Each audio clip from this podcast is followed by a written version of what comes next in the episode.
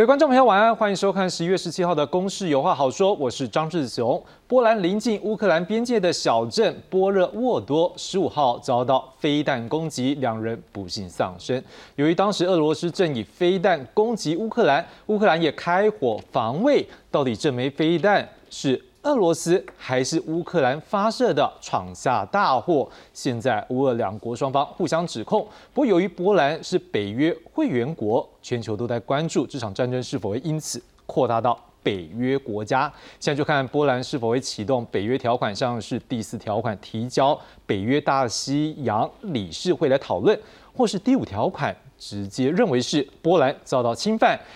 侵犯，这就代表视为对全体成员国发动攻击喽，那么就会行使集体防卫权，这问题就大了。而另外一边，在印尼举行的 G 团体二十大工业国高峰会。发表声明谴责成员之一的俄罗斯入侵乌克兰，对全球经济造成伤害，要求俄罗斯无条件撤军。好几个欧洲国家的领袖啊，也利用跟中国领导人习近平双边会谈的机会，希望习近平发挥对俄罗斯总统普京的影响力，要求俄罗斯停战，并禁止使用核武。而刚在中共二十大取得绝对权力的习近平，也利用这机会加强跟欧洲各国的关系，这也是在美中大国博弈对抗当中。争取国际支持的其中一个部分。当然，这段时间以来，很多的欧洲国家对于我们台海的和平极为关注。不过，随着欧洲国家与中国关系的强化，寻求各自的利益，这绝对不同于过去我们台湾比较熟悉的美国观点。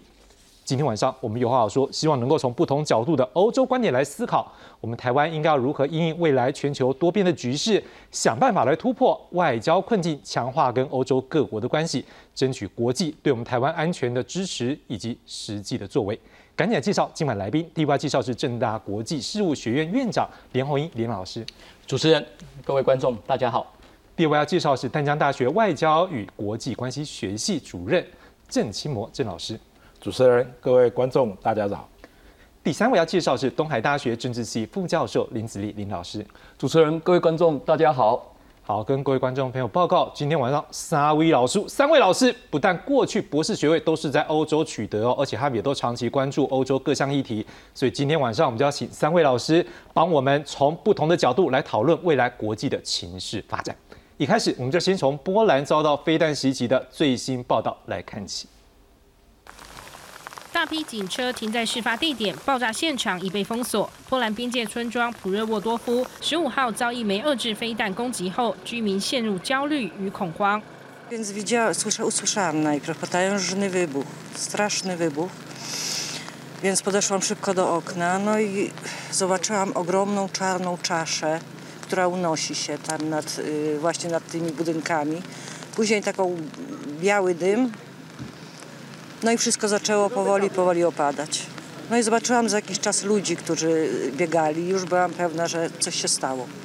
居民表示，事发后彻夜难眠，不停看电视，想知道发生什么事。当地一所学校的校长则证实，无辜丧命的两人是校内职员和学生的家属。Raczej się nie spodziewaliśmy, aczkolwiek wypadki się zdarzają, wiadomo. Szczególnie w takiej sytuacji, kiedy wojna jest tuż 6 kilometrów od granicy, więc jakiś tam wypadek gdzieś tam kiedyś może się wydarzyć.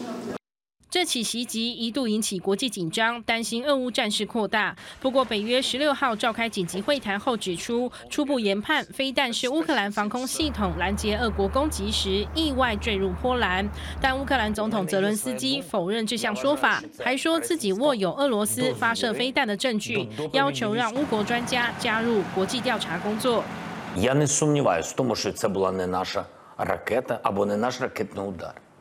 北约和美国并没有打算追究乌克兰的责任。西方盟友十六号在联合国安理会重申，波兰遭到飞弹波及的始作俑者是俄罗斯。如果不是俄军非法入侵，悲剧根本不会发生。This is not Ukraine's fault. Russia bears the responsibility for what happened in uh, in, in Poland yesterday because this is a direct uh, result of the ongoing uh, war and the wave of uh, attacks uh, uh, from Russia uh, against uh, Ukraine uh, yesterday. 俄国则回击，早习惯西方国家忽略事实，不顾常识的把一切责任都归咎在俄罗斯身上。公视新闻徐婉玲编译。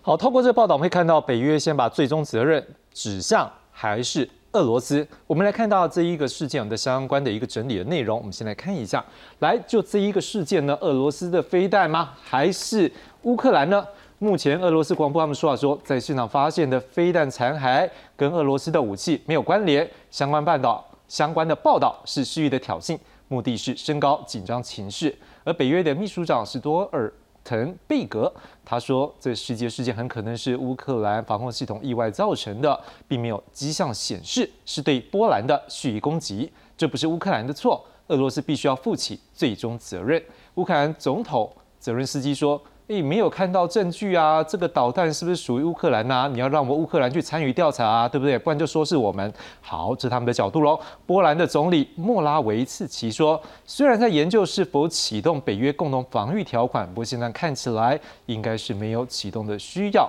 我们来看另外一个部分。在下一个部分，我们看到的是刚刚有提到北约的集体自卫权。我们刚刚讲的内容呢，我们要让大家来看一下，到底什么是第四条、第五条。一九四五年联合国宪章第五十一条说，主权国家拥有单独或集体自卫的固有权利。这部分以美国、苏联组建北约组织、华约组织的相关的法律基础。好，那一九四九年呢，《北大西洋公约》第四条，北约成员国领土完整、政治独立或安全受到威胁时，在任一个成员国提议下，北约各国将可以进行紧急磋商。曾经启动多次，在二零一二年，土耳其士兵因为叙利亚袭击丧生，在土耳其提出后，北约展开咨询，但未采取后续的行动。而第五条针对任意一个成员国发动攻击，就会被视为对于全体成员国的一个攻击。直到冷战结束呢，都没有被启动过。首次启用是两千零一年美国九幺幺事件展开的救援的一个相关因缘的行动。好，就这个相关内容啊，今天晚上因为我们的郑老师是从这一个波兰华沙大学来毕业，取得社会科学博士，我想先请问一下郑老师。就你过去的了解，这个小镇它的一个位置，或者是它的一个特殊性，你有去过这地方吗？呃，我个人没有去过这个地方，这是一个蛮偏远的小镇。嗯是。那这个地方它会比较引发争议的地方是什么地方？是因为它的地理的关系吗？或者是地缘的关系？它其实就是在位在呃乌克兰跟波兰的边界。那呃，它其实后来没有造成很大的冲击哦，那是因为呃这个地方基本上没有太大的战略的意义在那里哈。那所以啊，从开始大家就啊把呃往物色啊，或者是以意外的方向去讨论。是那您觉得这样后续呢？因为现在看到各方都已经有说法了，当然乌克兰还是坚持说我没有看到，我要调查才相信啊。但是你怎么看说这后续是会扩大吗？还是说可能就有比较低调去处理？是啊，诚如刚刚主持人介绍的那个哦，包括我们看到的画面的分析啊，那每个呃领导人，包括北约的秘书长啊，Stoltenberg 啊，那都有不同的说法啊。那不过这个事件呢，其实在很快的时间里面哈，那呃拜登就率先出来澄清哈，就是没有证据显示啊飞弹是从俄罗斯飞过来的哈，那就也就是说啊降调的意义非常的明显哈，那当然呃所以它其实蛮快的平息啊，那呃从呃 s t o l t e n b 啊跟那个呃呃拜登啊的那个呃的反应啊。那当然，俄罗斯也很快出来辟谣啊。那这基本上在这样子的反应里面，我们看到了双方啊都希望降温啊。这其实跟战前啊双方都不希望啊挑起太全面啊北约跟俄罗斯啊双方全面的战争啊是一样的道理啊。特别是避免战争的升级啊，希望战场还是控制在乌克兰。啊。那所以呢，呃，目前这个事件啊，这个事件，当然，呃，舆论界还是有很多不同的说法哈，甚至有阴谋论哈。那特别是呃，泽连斯基当然当然是比较积极哈，他指责俄罗斯哈。那 Stoltenberg 当然当然还是有中规中矩了哈，他基本上指出了啊，在从俄军从赫尔赫尔松撤军之后啊，那不断的对乌克兰的基础设施，特别是啊，特别是呃电力的供应哈，做狂轰滥炸啊，也就是这也就是我们听到的啊，泽连斯基在呃视讯对 G20 啊领袖讲话的时候，他提到了把寒冷当做一种武器啊，那呃从这个角度来看啊，那呃呃就是他还是怪罪啊俄罗斯啊，是你是侵略者哈，那把舆论导向这个方向。不过啊，不过可以让我们比较放心的是说啊，双方啊都有降降调的一个一个很明显的态度。对，是 OK，我想请问一下连老师，就这个议题，刚刚等于说郑老师觉得说可能是会比较低调一点，把它降温来做处理，您怎么样看呢？这波兰最后是会降温吗？或者说您可能会觉得它还是有可能回去启动这一个就是第四或第五条款，让它可能有增加多一点讨论的空间吗？好。呃，刚刚这个我们这个郑主任哈，基本上已经大概把整个梗概哈，大概做了一个完整的介绍。那虽然哈，这个基本上或许有一些时间差了，但是我个人呃得到的消息应该是拜登在第一时间就觉得，而且他还特别讲那个弹道不太像是俄罗斯过来的，他第一时间就定掉。接着呢，就是这个所谓的北约。啊，基本上呢也讲说，哎，这个似乎啊不是从这个俄罗斯这边来的。好，然后接下来波兰总统当然是因为他是受害国，他第一时间他当然是先讲说，哎，他的国家受到了攻击，但是呢隐含着就讲说这个是从俄罗斯来的。可是当拜登，然后呢北约。这个开始说法说这个不是从俄罗斯来的时候呢，基本上波兰基本上也讲说这个看似好像不是啊的部分，应该是乌克兰的这个部分啊过来的。但是但是这个泽伦斯基总统他一开始也蛮强硬，就是说这绝对不可能。后来又软化了，就说哎那这个基本上呢这个乌克兰必须来参与这个调查哈。大概是我接收到的讯息大概是呃这样子的这个顺序了哈。所以换句话讲就是说啊波兰呃当然呐啊刚这个呃前面的短片也有。特别讲了哈，就是说，如果是启动第四条的话，其实第四条基本上就是一个呃这个磋商机制了哈的这个部分。那磋商机制其实老实讲，不管是按照机制的启动第四条，或者是说现在召集这些呃相关国家来讨论这个俄乌战争的这个后续的这个发展，其实老实讲，一个。只是由根据这个法规来启动，一个就算不启动法规，也可以召集这些相关的国家、关心的国家，大家一起来讨论，看怎么样来来解释。所以，如果波兰要淡化，它可以走这个中间的这个模糊的地带，就是说，哎，那有这件事情，那那我们是不是也要来商讨一下后续？那接着好像看起来不是启启动第四条，但是达到第四条的这个结果，这样应该是呃各方都比较有一个台阶可以下。老师，您是莫斯科大学毕业的，是。我可不可以想问一下，你如果觉得就这件事情来讲，如果说真的像看起来大部分状况都是应该是乌克兰发射出来，那大家一第一时间就讲是俄罗斯，然后也就像你讲的，有可能就是某个程度我们要把这个力量，或者是说像刚才那个 Stoltenberg 他有讲到说，可能最终责任就是你，你觉得俄罗斯现在会怎么想，他会怎么做？呃，如果今天真的是莫斯科就俄罗斯这边来发射，而且是很针对性的，应该不是那种所谓的呃目前所看到的，就是好像比较这个所谓残弹掉到一个比较偏僻的这个地方，然后造成些许的伤亡。虽然伤亡都是不幸的事情，但是如果它是蓄意的，我想现在看到的结果应该不是我们所看到的这个部分。所以当第一时间，当然俄罗斯它如果不是它。他基本当然讲说的不是，可是问题是说，很明显的，在拜登没有定调之前，俄罗斯一直很早就说不是，不是他。可是显然的，西方应该也没有人相信不是他。对，好，那如果说像李老师，现在可能有两种可能，一个是哎让他冷却，然后另外一边是让他多点讨论。你觉得未来的发展可能会是怎么样？未来可能的发展，我觉得它考验着到底这些欧洲国家信不信任美国。那所以呢？他们为什么需要这一个美国的再保证？因为特别是对波兰人而言，那根据民调显示呢，有八十四这个百分比的波兰人呢，很担心战争会波及到波兰，所以他们对于战争的危机意识是很恐惧的。而这一个物色，假设我们把它定调成为物色，坐实了他们对于这个战争的噩梦，所以他们很需要得到北约以及美国的保证。那美国跟北约当然不希望把它升级成为，因为下一步如果真的攻击了北北约的任何成员国，那就是核子战术武器了。那样的后果是没有一方可以想见，所以我们可以很清楚的知道，那么比较理性的各方呢，都希望能够降温，像这一个刚刚郑老师所说的。可是更重要的事实是，不管是乌克兰还是这个俄罗斯，都希望从这一次的物色里面能够。对于未来的停战谈判，争取到最大的各自的支持，那能不能达到这个呢？又取决于北约的态度。所以我觉得这个只是一个一个开始，证实了波兰人的恐惧。那么多大程度这些欧洲国家要帮助波兰克服这样的恐惧？因为很显然，英国、德国、法国并没有这样子的恐惧，因为他们不在俄罗斯的旁边。的确，透过三位学者的分析，我们至少可以看到一件事：目前各个国家的一个动作一定会有它的盘算，因为这个就是有利益，也有彼此这个关系的一个制衡的一个状况。不过，我们要来看一下，就是说，那目前呢？国际的一个想法呢，至少在 G20 已经有了一些想法。我们现在看到的是，在这 G20 呢有一个联合声明，但我们要讲这联合声明里面，有人不一定认同哦，因为这光这里面的成员之一俄罗斯就在这里面了。我们来看看这内容，说了大多数的成员国强烈谴责俄乌战争，要求俄罗斯全面无条件的撤出乌克兰。呃，原因呢，是因为这战争造成巨大的人类苦难，加剧全球经济的脆弱性。限制增长，而且加剧了这通货膨胀，扰乱了供应链，加剧能源、粮食等等的危机，更是提高了金融危机。集团体并不是解决安全问题的论坛，不，他们认为安全问题对全球经济是带来重大的后果。集团体的国家，其中也包括中国，都表示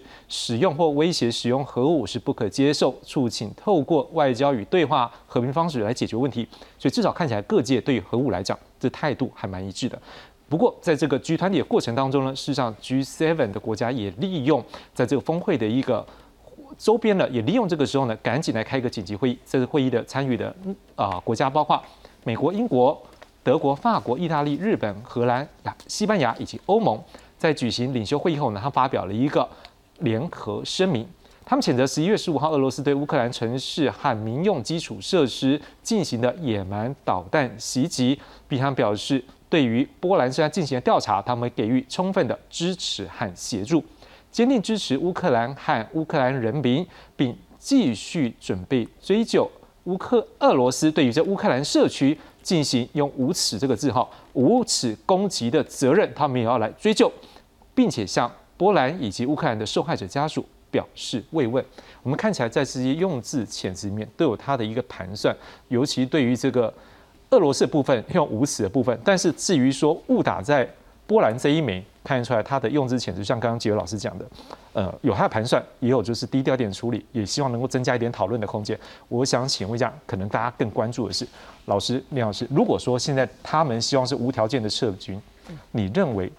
在这一场俄乌战争目前的状况，会像集团体的希望说能够就就此停住吗？或者是可能有新的发展？好，谢谢。哈，我想，呃，从刚刚一些这个所谓的这个呃呃背景说明哈当中哈，因为我们大概可以看到哈，有至少 G7，好，有 G20。好，所以你就看到这个呃 G7 很明显的是比较属于这个西方国家的这个集团嘛，哈。到 G20 又加上了一些除了西方集团之外，一些世界的其他这个呃经济的这个大国的加入。所以换句话讲啊，就从从 G7、G20 一直到联合国的安理会，你就会发现逐步扩大的结果。从 G7 是措辞最强硬的。G 团体基本上就稍微宽松一点，到了这个联合国啊，甚至这个安理会，基本上就更加宽松，甚至有人这个所谓的弃权啊，有人基本上反对，好，这这个部分，所以这个就是国际之间的这个这现实的这种状态存在了，好的这个部分。那我想这个呃 G 团体哈，再怎么样哈，虽然是国际间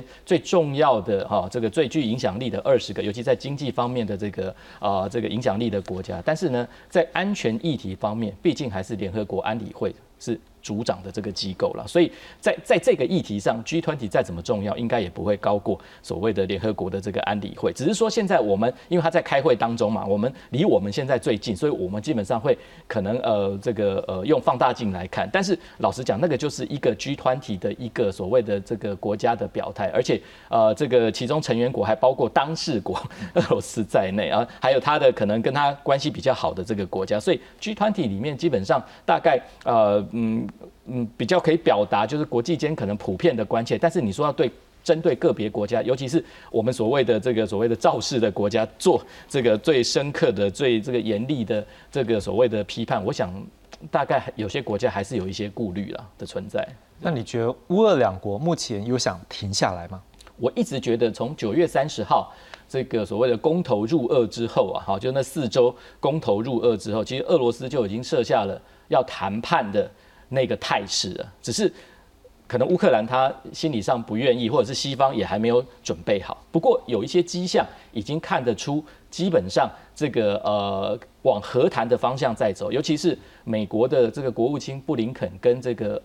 乌克兰的外长库列巴会谈了之后，其实老实讲，那个布林肯怎么说？他说，呃，基本上呢，这个呃可以往和平的方向走，但是呃这个详细的细节由乌克兰这边来做决定。那我想这个是一种尊重乌克兰的做法。但是在那个会谈当中，基本上美国的这个大方向已经定了，好，就是说基本上慢慢的往和的方向来走了。然后因为你可以印证到这个呃泽伦斯基总统。他曾经也讲了，好，就在不久，呃，大概三四天前嘛，如果没记错，他讲说，哎呀，这个基于哈，不要再有这个人命的伤亡哈，现在是可以好来思考这个和谈的时候了。所以换句话讲，那个和谈的，呃，至少比过去一段时间里面的那个氛围跟那个气氛，甚至呃领导人基本上已经有一点点松口了。那会不会达到那个所谓和谈的那个点呢？基本上就是啊，这个各方的想象了哈。那包括。呃，对乌克兰来讲，最重要是西方，尤其美国的援助。当美国的援助如果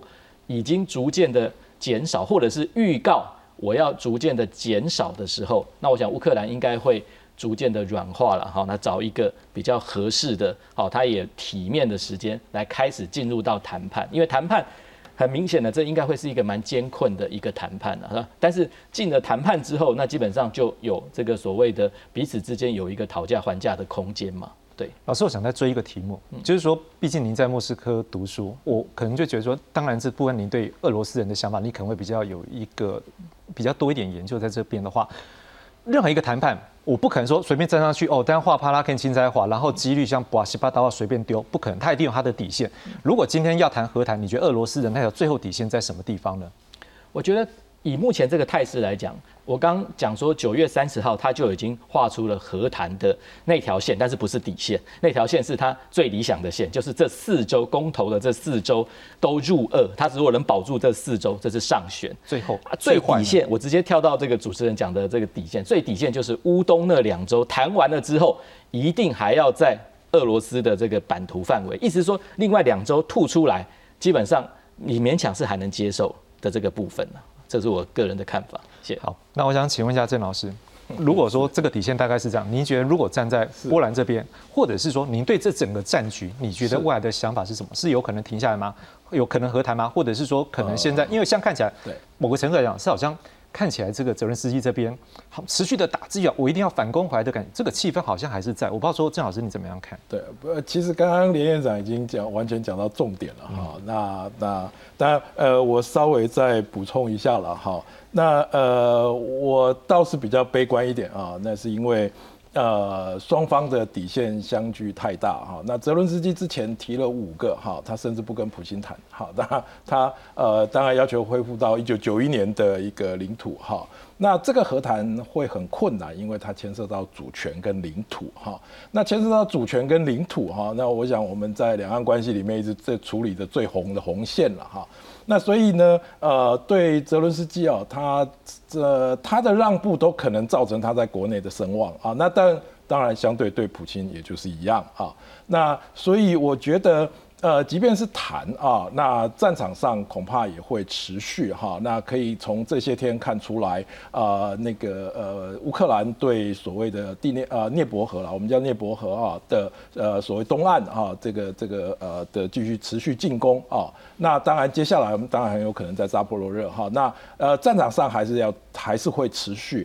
啊。但是呢，呃，在乌克兰的部分呢，它虽然很强硬，但是从啊。泽连斯基那天的视讯，在 G20 的视讯啊演讲里面啊，他提了十个条件啊，但是其中有几个前面几个条件很明显就不是他自己要的哈，就是应该呃西方社会刚刚连院长已经已经报告到了哈，西方社会呃恐怕也给他很大的压力啊，而且呃这个战争不是乌克兰自己打的，他是西方的武器打的哈，连院长都提到了，那所以呢啊他在这个部分啊，那我想呃俄罗斯其实也很清楚哈，他呃真正俄罗斯要谈的对。象恐怕是西方而不是乌克兰。那可是呢，呃，真正在。在很多的战争里面啊的谈判哦，那基本上都是谈谈打打打打谈谈哈。那所以呢，这个局势都还有待观察。不过战场上的局势现在恐怕对普京并不是那么有利了哈。那特别是啊，因为战场上的失利啊，特别是从赫尔松啊已经被并入俄罗斯领土啊，在撤退啊，那我想对国内普京的声望会有很大的影响跟冲击哈。那接下来还很有的观察。以上，所以现在。两位老师，我们大概整理出两个点，至少第一个就是说，国际尤其西方社会对于乌克兰这边会给他一个压力。好，那第二个就是后面要谈，也要花很多时间，因为这个真的不容易去画这个边界，或是彼此要喊这个。所以我要问一下林老师，触媒可能在什么时候？因为毕竟如果今天我是被侵略的一个国家。我是这样一个总统，我也不好去喊，是说我就是要停下来，必定有一些触媒，有一些所谓的这一个下台阶。您觉得怎么样的一个时机点，或怎么样的一个状况，有可能让这样的一个事件往这个方向来走？如果今天的飞弹是从俄罗斯发出来，然后掉到波兰，那我觉得它就会是一个很重要的转折点，因为它触犯了这个北约的红线。可是事实上并没有，所以。我可能跟这个郑老师比较像，我比较对于这场战争的这个结束，我会持比较悲观的看法。我觉得从过去美国的这这二十年来打了几场战争来看，那它都长达这个将近十年以上的时间。所以虽然在赫尔松这个取得了胜利，可是乌克兰它能够拿回的地方还非常的有限，在这个四周里面。所以我们看出来双方。的关键就在于西方国家还要支持乌克兰到什么程度？这连院长刚刚已经说得很清楚了。那所以我觉得目前没有看到这个转折点的迹象，因为不管是对乌克兰还是对波兰人而言，没有打到普京垮台那一天，他们没有安全感。所以这种深刻的这种不安全感，要透过战争的胜利来取得。那在谈判桌上能够谈出的结果，其实完全取决战场的进程。事实上，这样的谈判呢，从这一个今年的二月战争一开始，谈判就进行了。所以这个谈判并没有中断过。但是战场没有取得胜负，决定性的胜负，我觉得他就会只是谈谈打打。好，所以几位老师这样给我们大家已经看出来这一个全貌。基本上外界的动力存在，好，未来的一个时辰也看起来不是那么容易谈，会需要花很多时间。可是，在这个时机点，怎么样去促成这样的一个动作形成？各位观众，就是三位老师讲的，我们还在观察，等待那个时机点出现，或许这一个战局就有一个新的变化。不过，当然，在这一次相关 G 团体的一个过程当中，我们也看到另外一幕，就是好几个欧洲国家的领袖也都透过跟习近平在会谈的时候，希望习近平能够帮忙一下。用你的影响力，啊，你跟普京不是好朋友吗？改供给的麦克安内帕，我们会感觉到这点，而且甚至有几个国家还说，诶，要他不要用这一个核武，所以看起来，实际上大家对于习近平也都有相当的一个期许。我们来看一下相关的报道。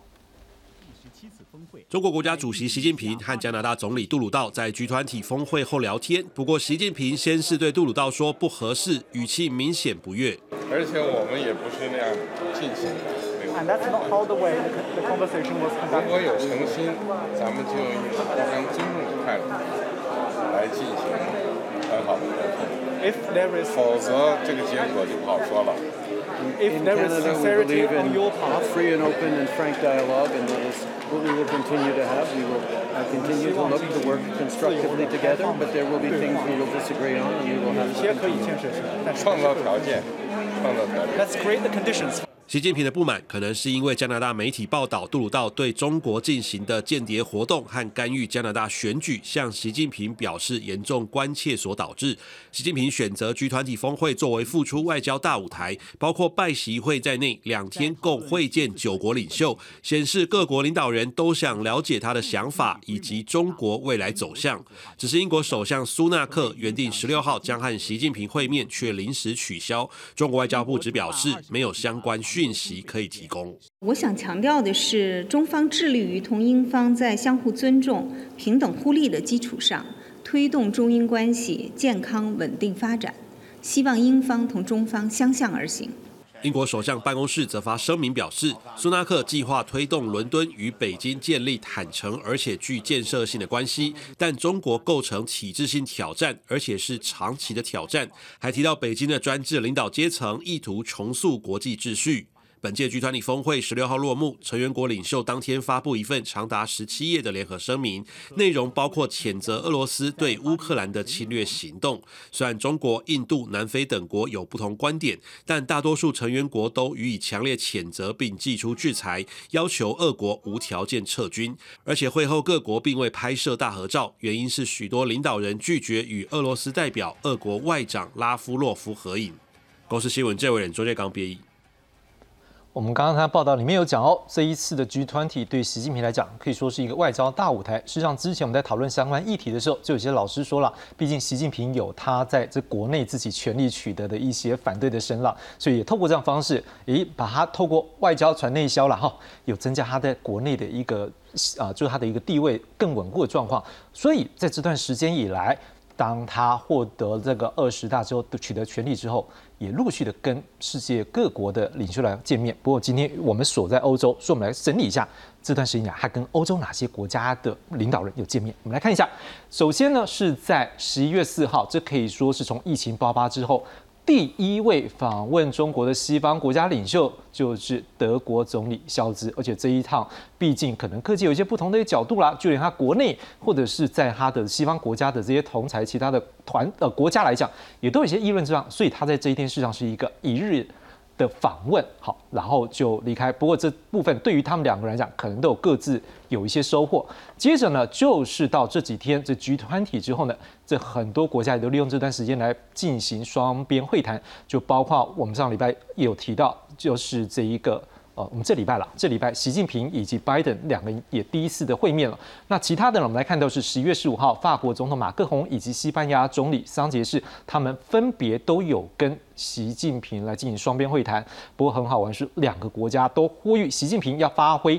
影响力，促使俄国能够停战。而中国这边他们的表示是说，这两个国家哈跟我们会谈的时候都有说了，愿意促进。我们中国跟欧洲的合作啦，好啊，这个当然就很好。这中国发布的消息都说这两个国家都希望这样做，我们待也要进一步来探讨。来，我们来看下一章，在十月十五号的这一天，还有跟一个人见面，就是荷兰的首相吕特，双方同意强化双边关系的发展。其中我们也要来注意一件事情，就是说，当他们两个愿意强化双边关系发展是为什么的话呢？你就更注意到一件事情哦，因为荷兰。有一个半导体设备的大厂叫 ASML，各位都知道，事实上我们的台积电很多重要的一个部分都是来自于它。不过它有一个关键呢，因为它要出国到出口到中国去的时候，要有来自于美方的许可证，所以这也是一个很大的压力。所以他们两个去谈这件事情的时候，我们当然也都可以理解说，这在经贸上面的关系。尤其我们知道中国是荷兰的第三大贸易伙伴，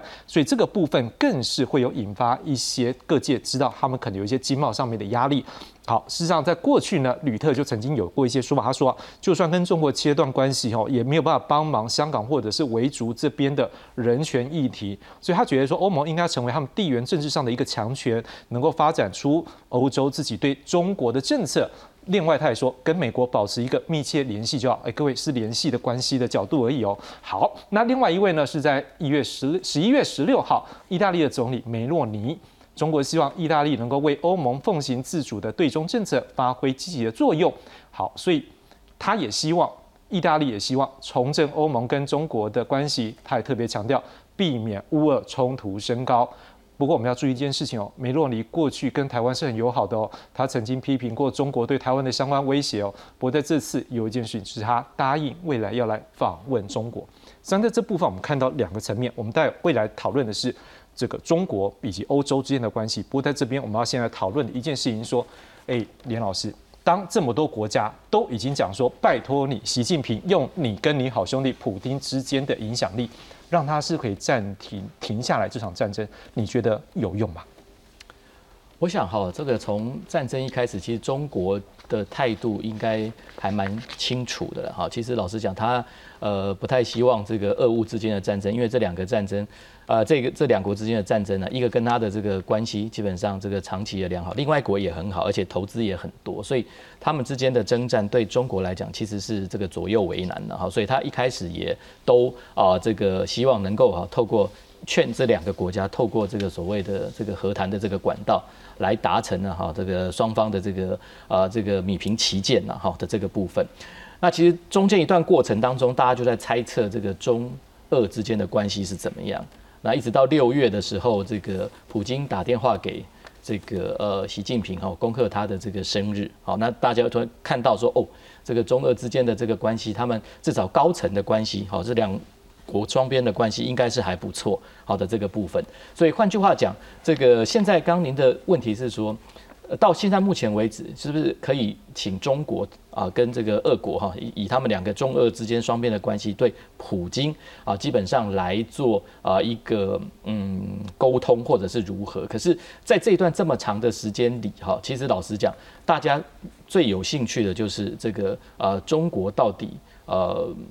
援助了俄国什么？他能不能对俄国基本上有什么样的啊这个呃影响力？可是外界似乎都摸摸不到头绪，也抓不到任何的这个证据了。哈，所以换句话讲，他一直保持一个扑朔迷离的态度。比如说像九月的时候，这个习近平他这个呃 COVID-19 之后去出访，就从这个哈萨克到乌兹别克去参加上合峰会。那最大家最想看的就是中俄两国元首之间的这个面对面的这个会谈，在那个会谈当中，普京出乎意料的讲说，这个我们了解中国的这个问题跟他的关切。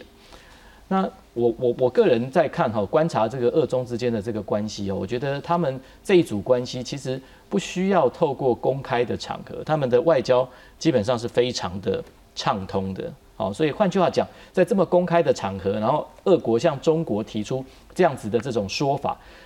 呃，我个人的比较合理的这个推测了哈，应该就是帮助中国基本上不要被西方抓到把柄。好，他们这个所谓的中俄双边的这个关系，它有什么样的这个援助？我想这个基本上是这个俄国哈中俄之间能够啊相互之间的这个合作。至于说中国有给他什么样的援助，我想。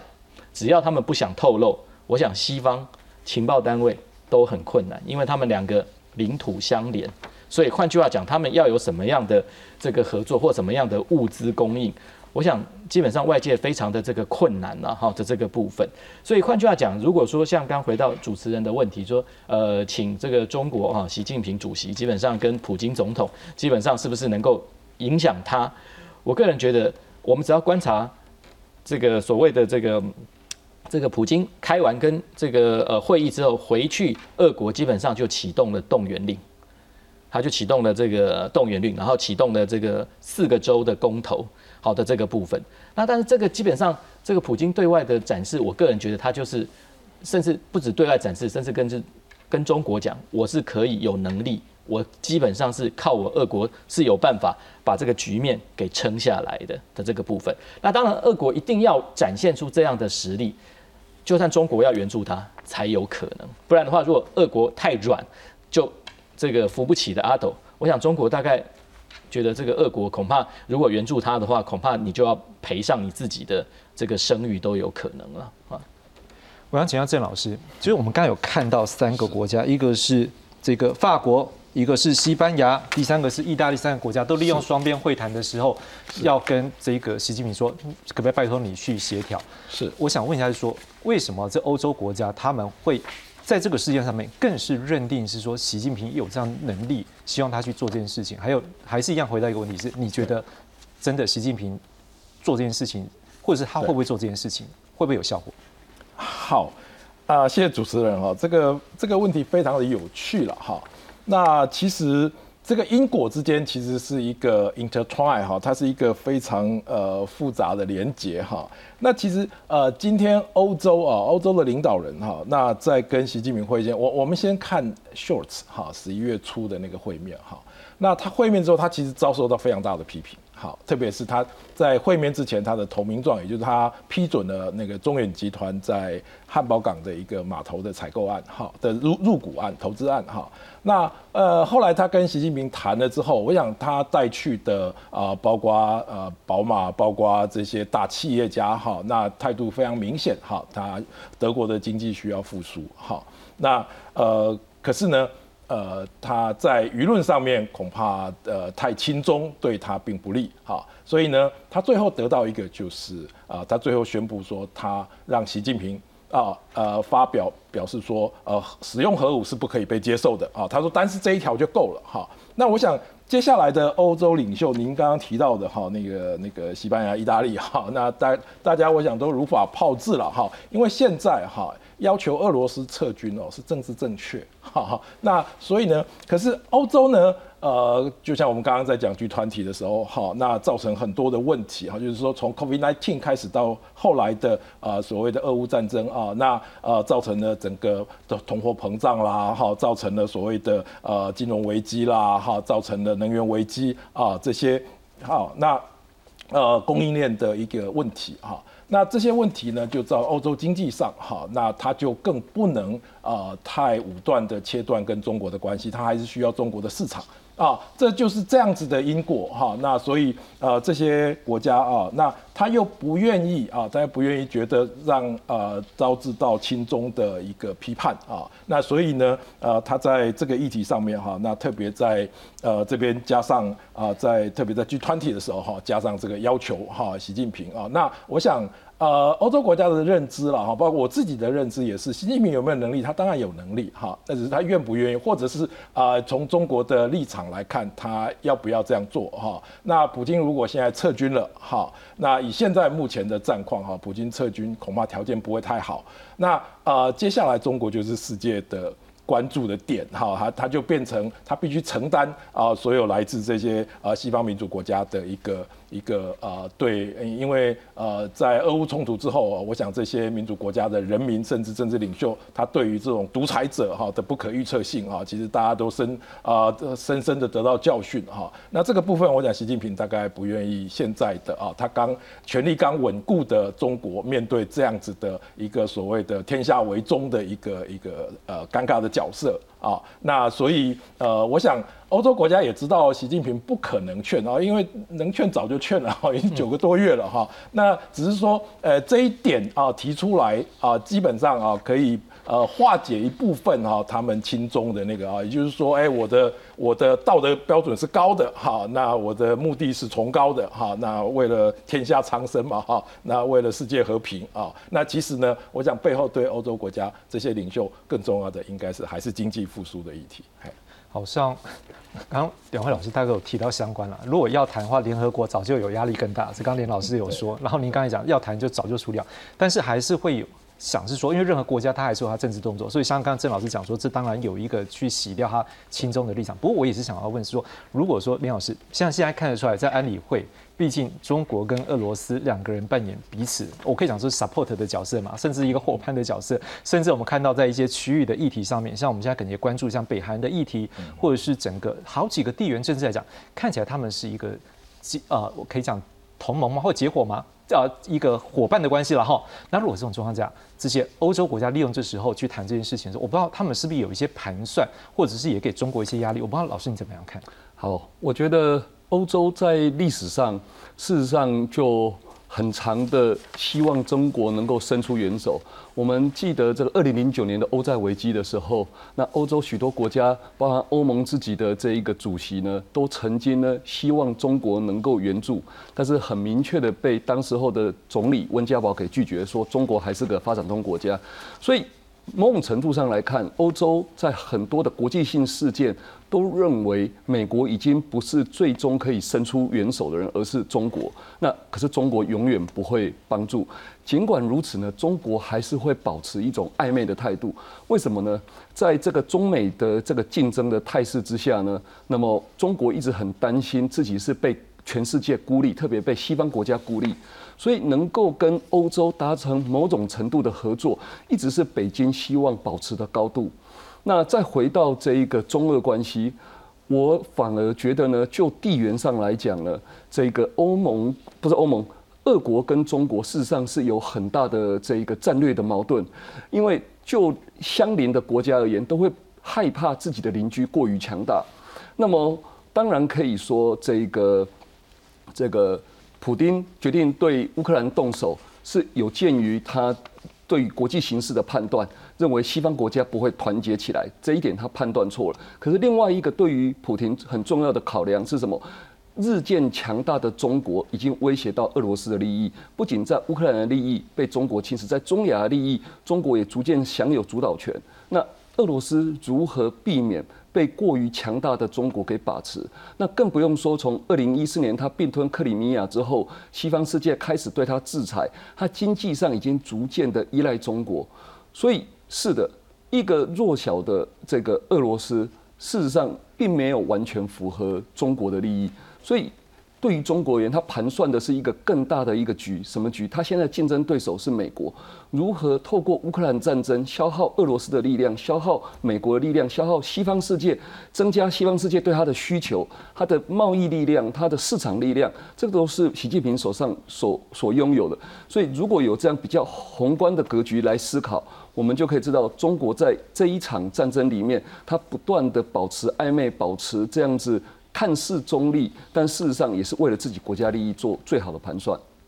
其实我们来看一下，是说这个在这次 G 团体的时候，这欧盟理事会的这个主席 Michel，他也有一个说法。我们来看一下，他在这一个 G 团体的过程当中，被媒体来问到这相关的议题的时候，他有一些说，他是说中国啊是我们欧盟交往的伙伴，难缠的竞争对象，体制性的对手哦。不只是伙伴，也是对手了，也是竞争对象，所以看起来不是绝对的朋友。所以他说要采取双轨策略，面对美中的冲突，我们不能够毫无保留的站在美国这一边，我们必须要自己的自主战略。可以看出来，这边欧洲不一定等于美国的他们的一个观点。这为什么？我们今天希望三位老师帮我们从欧洲观点来讨论这件事情。所以他认为降低对中国的依赖，避免冲突的对抗，在寻求对等平衡的欧。中关系里面呢，在气候变迁等等全球议题呢，是有必要跟中国来交流。我们继续看下一章。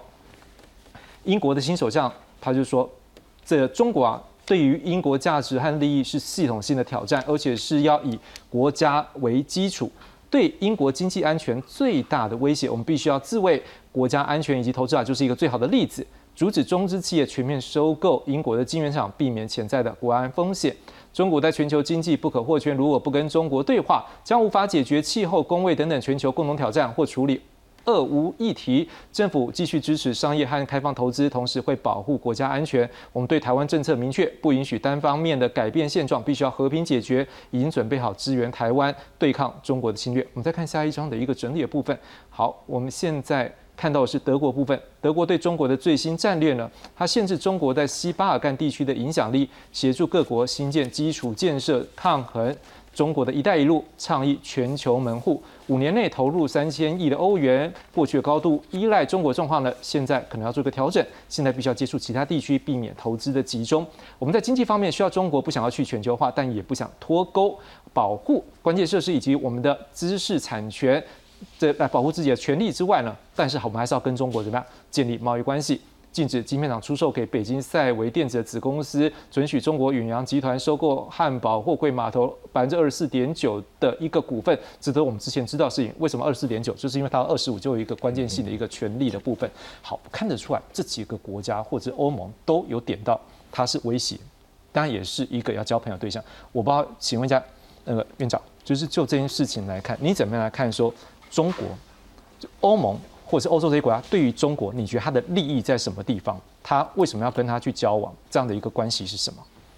我想哈，这次哈，这个呃，从俄乌战争一直谈到哈北约，然后现在我们开始进入到这个欧盟。那欧盟当然就是一个呃纯欧洲国家的一个呃组合了。好，那当然这个基本上既然是纯欧洲国家的组合，就会比较关注到欧洲本身自己的这个所谓的这个利益的这个部分。好，所以换句话讲，对于这个呃欧盟的这个呃理事会的主席也好，或者是说欧盟里面最大的这个国家德国也好，德国我想应该是大家这一次啊这个让大家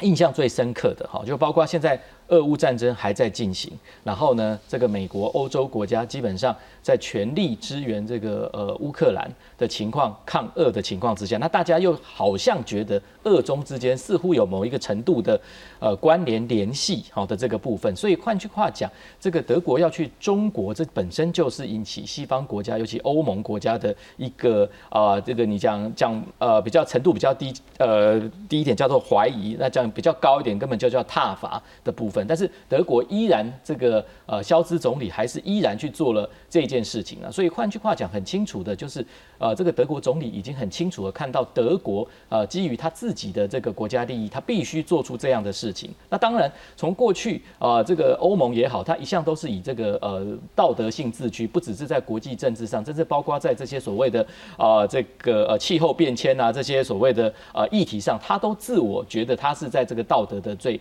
这个呃。最高的这个境界了，哈，那但是在这个俄乌啊战争之后呢，哎，你可以发现，哈，他这个突然发现这个他过去不曾遇到的这个国家利益，或者是他国家啊的这个生存的这个利益的时候呢，哎，他开始去检视他自己好的这个过去的这个这个政策了，好，所以换句话讲，这个欧中之间的这个关系，刚刚我这个子立老师也特别点了，本来我们都会比较思考，哈，这次的俄乌战争是美国。透过俄罗斯，哎，透过乌克兰去削弱俄罗斯，可是对中国的观点，其实老实讲，美国难道就没有削弱吗？他自己的实力难道没有削弱吗？好，所以换句话讲，如果以中国的观点来讲，那如果说你这个些西方自己在呃自我消耗的话，那中国当然他这个以逸待劳嘛，好整以暇，他当然。这个当大家相对的降低的时候，他自己就算没有提升，那也被迫就这个升上来了。好，所以那个那个呃国力的这个所谓的这个升降哈，其实老实讲是看得出来的。好的这个部分，所以欧洲在这个观点里面哈，从过去到现在其实都是只是。过去这九个月以来，哈，由于这个国际之间的这个战争，哈，让这个欧盟，哈，老实讲，在他追求他自己独独善其身的这方面，可能这个言论稍微没有这么的高涨。可是现在到了一个转折，因为当你和谈的释放出来之后，其实。我觉得那个就是一个转折，那就是代表着各自要是审视他自己的这个所谓的这个国家利益的这个时候了。所以换句话讲，包括欧盟理事会的主席啊，德国率先出来做这样的这个动作，其实。某种程度就是这个欧洲国家自己要去看一看他自己的利益在什么地方。那当然，他还是有国际之间还是有道德性。所谓道德性，就是你还是在道义上一定要支持所谓的乌克兰来这个对抗俄罗斯的侵略。但是事实上，在不影响这一个范畴之下，你审视自己的这个国家利益，其实也是道德上许可的。郑老师，我想问，如果说欧洲看。中国的利益在这个地方说，我们就要回头看，那台湾对于欧洲来讲有什么样的利益呢？因为这关系到以后，如果我们真的台海发生问题的时候，要有人来声援我们，要有人用实际行动给我们帮助啊。我们可能也没有办法像乌克兰说一开始自己，我们是希望能够自己完全啊，但是这次看起来还是要各国协助。你怎么看台湾对欧洲有什么样的利益？是。那呃，这个问题非常有趣哈。那特别是在呃习近平权力稳固之后，也是也就是在二十大之后哦，那在其实，在我们国内也有非常广泛的讨论啊。那呃，刚刚在在早前啊，那主持人在介绍 G20 的联合声明里面提到哈，它造成那么大的人类的苦难哈，然后经济的问题、供应链这些东西哈，然后金融危机、粮食危机、能源危机。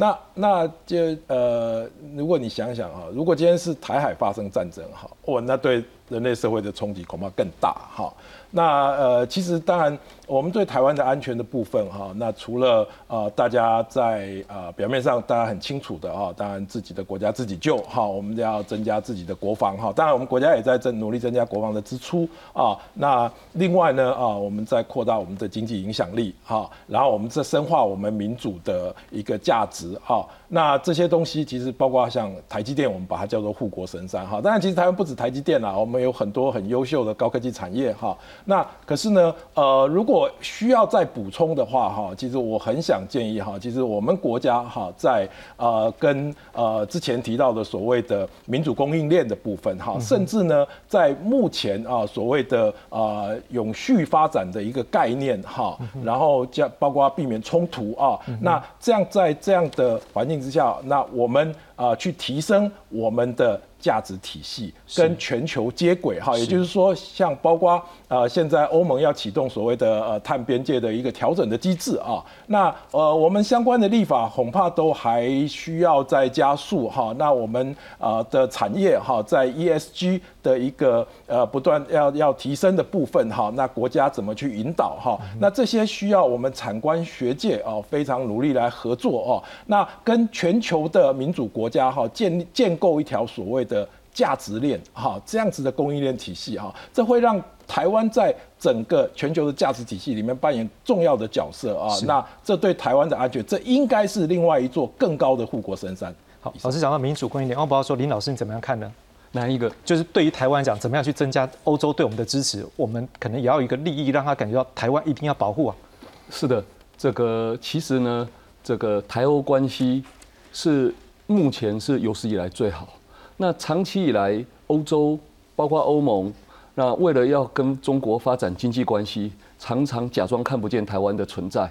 那么，不管是从 COVID-19 也好，或是乌俄战争，他们深切的认识到台湾的重要性。不仅是像刚刚郑老师所说的，我们的这个这个台积电这个在这个高科技的领域，更重要的是思考一下，如果中国取得台湾。他势必毫无敌手的在亚洲成为霸主。那如果说像外交关系，你觉得台湾要不要直接就外交关系上面更强化？我觉得那是做不到的，做不到。